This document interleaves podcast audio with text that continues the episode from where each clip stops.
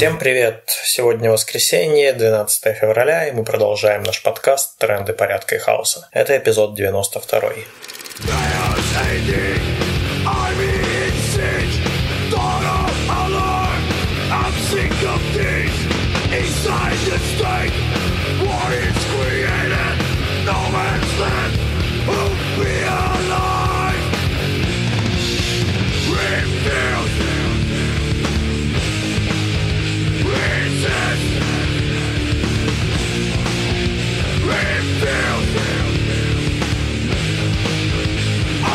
главные сюжеты на повестке прошедшей недели.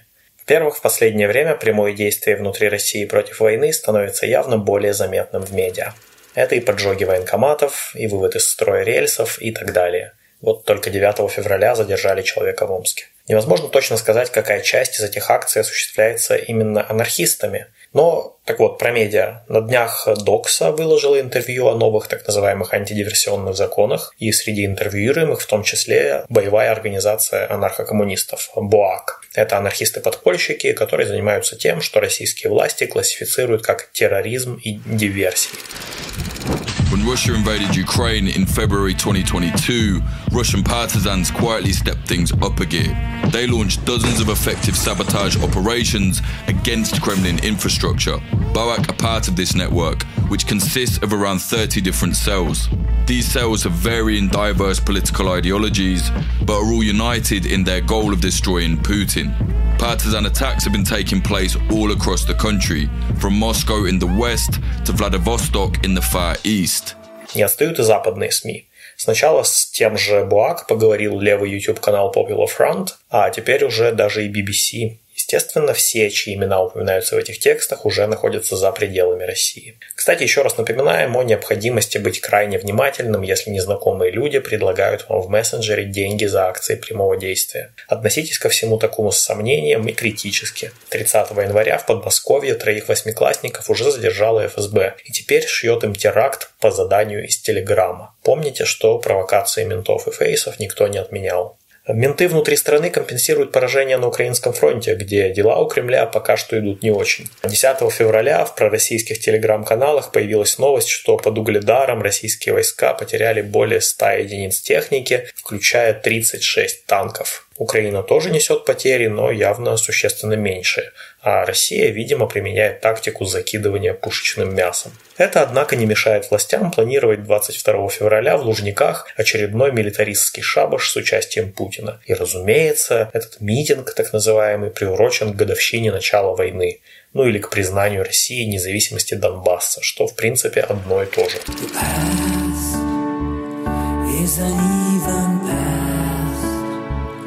That's how long it lasts.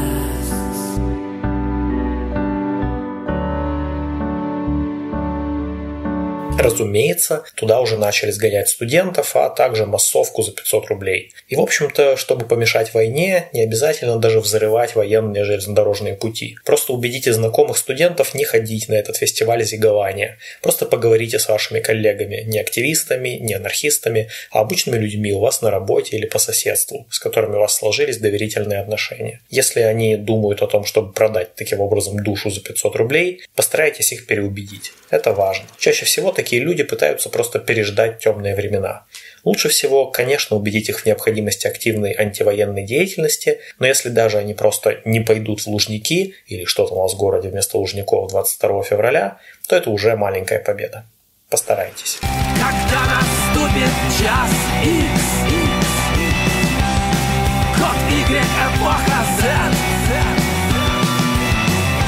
ты поймешь, что без телеэкрана тебя в этом мире нет, нет. В агонии культа кнопку пульта ищешь в темноте, но кнопку нажмут, и ты уже не узнаешь, кто. Во-вторых, как известно, на юге Турции в Сирии 6 февраля произошло страшное землетрясение. This morning, hope amid the heartbreak. The youngest survivors of the massive quake in Turkey and Syria continue to be pulled from the rubble days after thousands of buildings and homes collapsed. Each one a small victory, cause for celebration. Погибли как минимум 19 тысяч человек. Пострадал и сирийский Курдистан, где люди строят общество, основанное, насколько это возможно при данных обстоятельствах, на самоуправлении и либертарных принципах. Между тем, турецкое правительство во главе с Эрдоганом продолжает считать их сепаратистами и террористами и бьет по уже разрушенным городам ракетами. Это для Эрдогана важнее, чем спасение пострадавших в собственной стране. В-третьих, 2 февраля известнейшее околокомпьютерное издание Wired опубликовало статью об очень хрупкой безопасности Телеграма под названием «Кремль вошел в чат». Если суммировать, то выводы такие, что структура мессенджера Telegram сильно облегчает российским властям массовый мониторинг публичных чатов и каналов. И даже так называемые приватные чаты с оконечным шифрованием иногда ведут себя очень странно, как будто их читает кто-то еще. Есть, кстати, русский перевод этой статьи, ссылки смотрите в описании видео. Мы уже не раз критиковали Telegram и повторим еще раз. Этот мессенджер небезопасный, даже с чисто технической, криптографической стороны, что не раз подтверждалось научными исследованиями. Да, каналы, и публичные чаты и телеги стали важной составляющей российского оппозиционного и антивоенного движа. Но, пожалуйста, не нужно использовать его для важных приватных переговоров.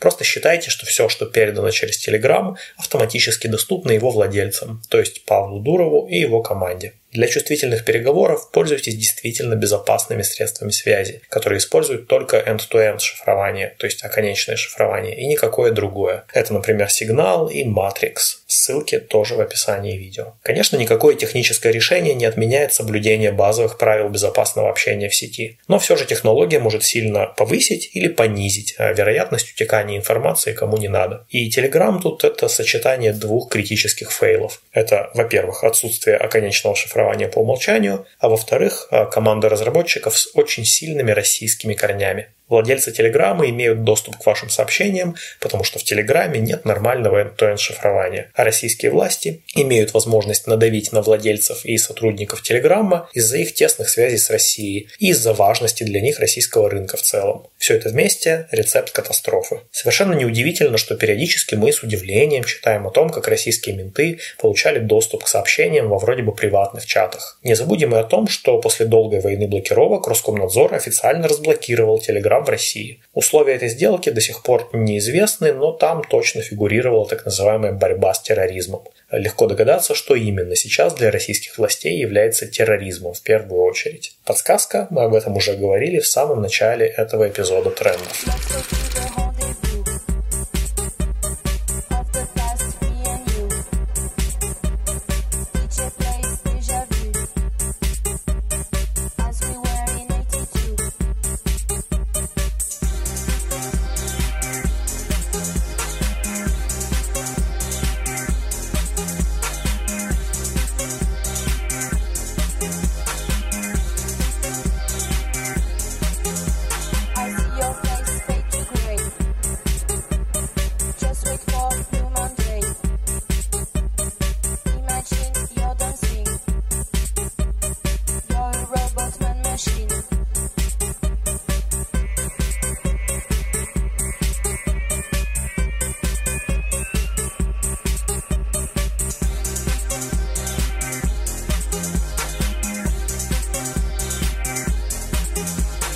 Кстати, про мессенджер Сигнал. Вы могли услышать критику сигнала за то, что он использует в качестве идентификатора телефонный номер. Действительно, не очень хорошо, если это ваш российский номер, купленный на ваш паспорт. И если менты взяли вашего товарища, выбили из него пароль от телефона и прочитали вашу переписку, у них сразу есть ваша фамилия, ваша регистрация и все остальное. Конечно, лучше было бы, если бы это был просто ник, как в электронной почте. Но тут нужно разъяснить несколько вещей. Во-первых, эта проблема легко решается использованием заграничного или анонимного телефонного номера. Номер нужен только один раз. При создании учетной записи в сигнале вам нужно получить на него удостоверяющий код. Вы можете попросить товарища за границей купить симку за копейки, получить на нее этот код и переслать вам любым способом. После этого у вас есть сигнал, а эту симку товарищ может просто выбросить в реку. Ну, или где-то безопасно хранить по желанию. И даже если нет заграничных друзей, в России по-прежнему при желании можно купить симки без паспорта, оформленные неведомо на кого. Сделайте это, заведите сигнал и точно так же выкиньте симку в реку. И все. Теперь ваш номер в сигнале ничем принципиально не отличается от анонимного ника.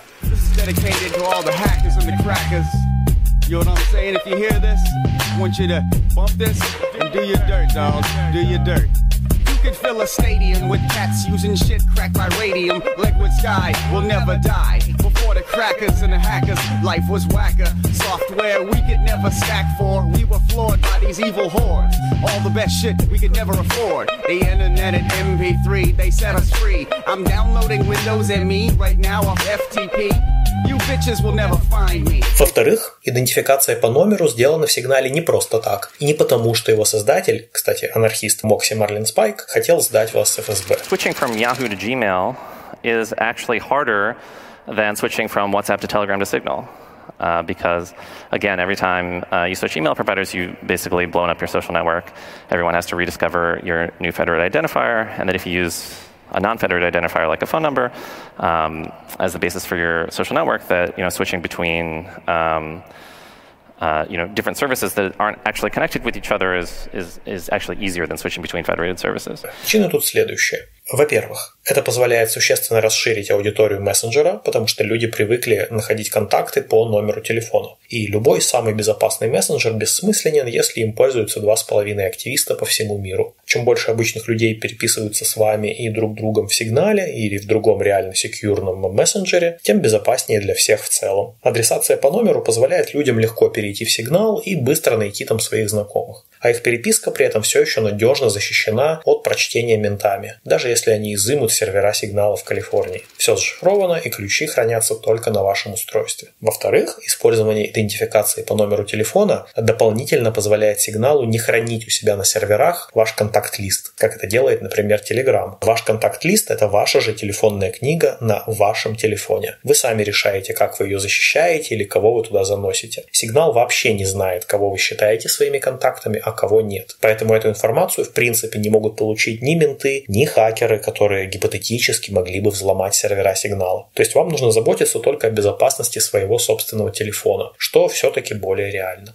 На всякий случай уточним, что мы рекомендуем сигнал, но ничего не имеем и против децентрализованных мессенджеров типа Matrix. Только не Telegram, пожалуйста. Введите в телеге каналы, создавайте большие публичные чаты, где не обсуждается ничего уголовно наказуемого, но все остальное пусть будет в безопасных средствах связи. Ну и напоследок о репрессиях. Тут будут как грустные новости, так и радостные. В Казахстане, э, начнем с грустных новостей, так вот в Казахстане по запросу России задержали анархиста Дмитрия Козака. Он сбежал из-под домашнего ареста по делу об оправдании терроризма во ВКонтакте. И связано это, конечно же, с Михаилом Жлобицким, который в 2018 году подорвал себя в здании Архангельского управления ФСБ. Дмитрию Козаку грозило до 7 лет заключения, и он покинул Россию. В году 20-21, я уже даже сам не помню подробности, я опубликовал небольшой комментарий, где описывал, получается, что привело к теракту 31 октября 2018 года, когда ну, совершил Михаил Журбицкий, анархист. И был администратором одного крупного анархистского сообщества на 32 тысячи подписчиков. И там я, получается, публиковал посты, когда началась только война против Украины. Ну, разумеется, освещал бомбежки Харькова в том числе. 24 февраля, в этот же день, когда только началась война, на меня уже, получается, вышло постановление о моем задержании, но задержали меня гораздо позже, уже 4 апреля. И вот 10 февраля Дмитрия задержала полиция Казахстана. Причиной задержания послужило то, что Россия объявила его в международный розыск. Сейчас он под административным арестом на 40 суток, написал заявление на политическое убежище, и еще есть надежда, что его все-таки не экстрадируют в РФ, потому что такой уголовной статьи оправдания терроризма в Казахстане нет. Перед арестом, кстати, Дмитрий написал, цитата, «Не бойтесь бороться, мы победим, мы выстроим новый мир. Единственное, что вы можете сделать, снести режим. И тогда мы будем свободны. Все. И я в том числе. Конец цитаты. Между тем в России теперь уголовку возбудили против тети Михаила Жлобицкого, в том числе за репост стихов о нем. Это тоже оказывается теперь оправдание терроризма. Интересно, скоро ли запретят имя Михаил или фамилию Жлобицкий? Ну или упоминание Архангельского управления ФСБ. Но, как уже говорилось, есть и хорошие новости. Из СИЗО Челябинска освободился Дмитрий Цбуковский, которого вместе с женой Анастасией Сафоновой осудили за акцию с баннером ФСБ «Главный террорист». Освободили его, как и ранее Анастасию, потому что закончил закончился срок. Дело Анастасии и Дмитрия длилось 5 лет. Читайте подробности у нас на сайте. Ссылка в описании видео. Кроме того, 9 февраля в зале суда освободили главу профсоюза «Курьер» Кирилла Украинцева. А вообще-то ему вынесли приговор в полтора года колонии поселения за неоднократное нарушение установленного порядка организации либо проведения публичного мероприятия из-за четырех постов об акциях протеста. Но поскольку он уже отбыл этот срок в пересчете в СИЗО, то вот освободили. Мы поздравляем Дмитрия, Анастасию и Кирилла с освобождением и желаем, чтобы свобода распространялась вокруг них и дальше, на всю так называемую Российскую Федерацию. И еще важное объявление. Недавно запустили сбор на защиту Александра Снежкова, обвиняемого по делу чекинских анархистов. Нужно собрать 50 тысяч рублей. Александр сейчас находится в чекинском СИЗО и обвиняется в публичных призывах к осуществлению террористической деятельности, вандализме и публичных призывах к осуществлению действий, направленных на на нарушение территориальной целостности РФ. Все это, разумеется, за посты об антивоенной активности. Посмотрите ссылку на сбор в описании видео. Все эти перечисления замечательных людей, которых российское государство то сажает в тюрьмы, то освобождает, хочется закончить цитатой из Ивана Асташина. Иван отсидел почти 10 лет за коктейль Молотова в отдел ФСБ, и за время отсидки из националиста стал анархистом. Теперь он занимается поддержкой политзеков и недавно опубликовал замечательную книгу «Путешествие по местам лишения», которую мы очень рекомендуем. Так вот, в апреле прошлого года Иван писал в связи с войной и не только. Цитата. В общем, многие-многие жители России, оказавшись у власти, при погонах ли или в качестве главы семьи и поверив в свою безнаказанность, становятся палачами, садистами и насильниками. А если это еще подкреплено ксенофобной пропагандой и крепким алкоголем, чудища начинают творить невообразимое. А поскольку власть в России одним раздает полномочия чинить на подконтрольной территории, что им вздумается, а других принуждает соглашаться и не бунтовать, то насилие становится обыденностью. Сейчас это вылилось за пределы России. Все то, что втихушку творилось во время так называемых контртеррористических операций, в отделах полиции, в секретных тюрьмах и несекретных учреждениях службы исполнения наказаний, в армии, а также на улицах и в семьях, все это теперь увидел весь мир. Это, несомненно, ужасная трагедия и огромное горе для пострадавших и для всех адекватных людей. Но я надеюсь, что со временем это приведет к общественному пересмотру политики наделения кого бы то ни было неконтролируемой властью. Избавление мира от насилия кажется почти неподъемным неподъемная задача. Но я думаю, что когда у нас не будет полицейских, которым э, Путин сказал ебашить нахуй, не будет военных, которым война все спишет, не будет чекистов, которые якобы родину защищают, и не будет также общественно поддерживаемых патриархата, расизма и ксенофобии, так вот тогда насилие станет значительно меньше. Мы совершенно согласны в этом с Иваном Асташиным. Ну вот и все на сегодня. Напоминаем, что в трендах порядка и хаоса участники автономного действия дают анархистские оценки текущим событиям. Слушайте нас на YouTube, SoundCloud и других платформах. Заходите на наш сайт autonom.org, подписывайтесь на нашу e-mail рассылку.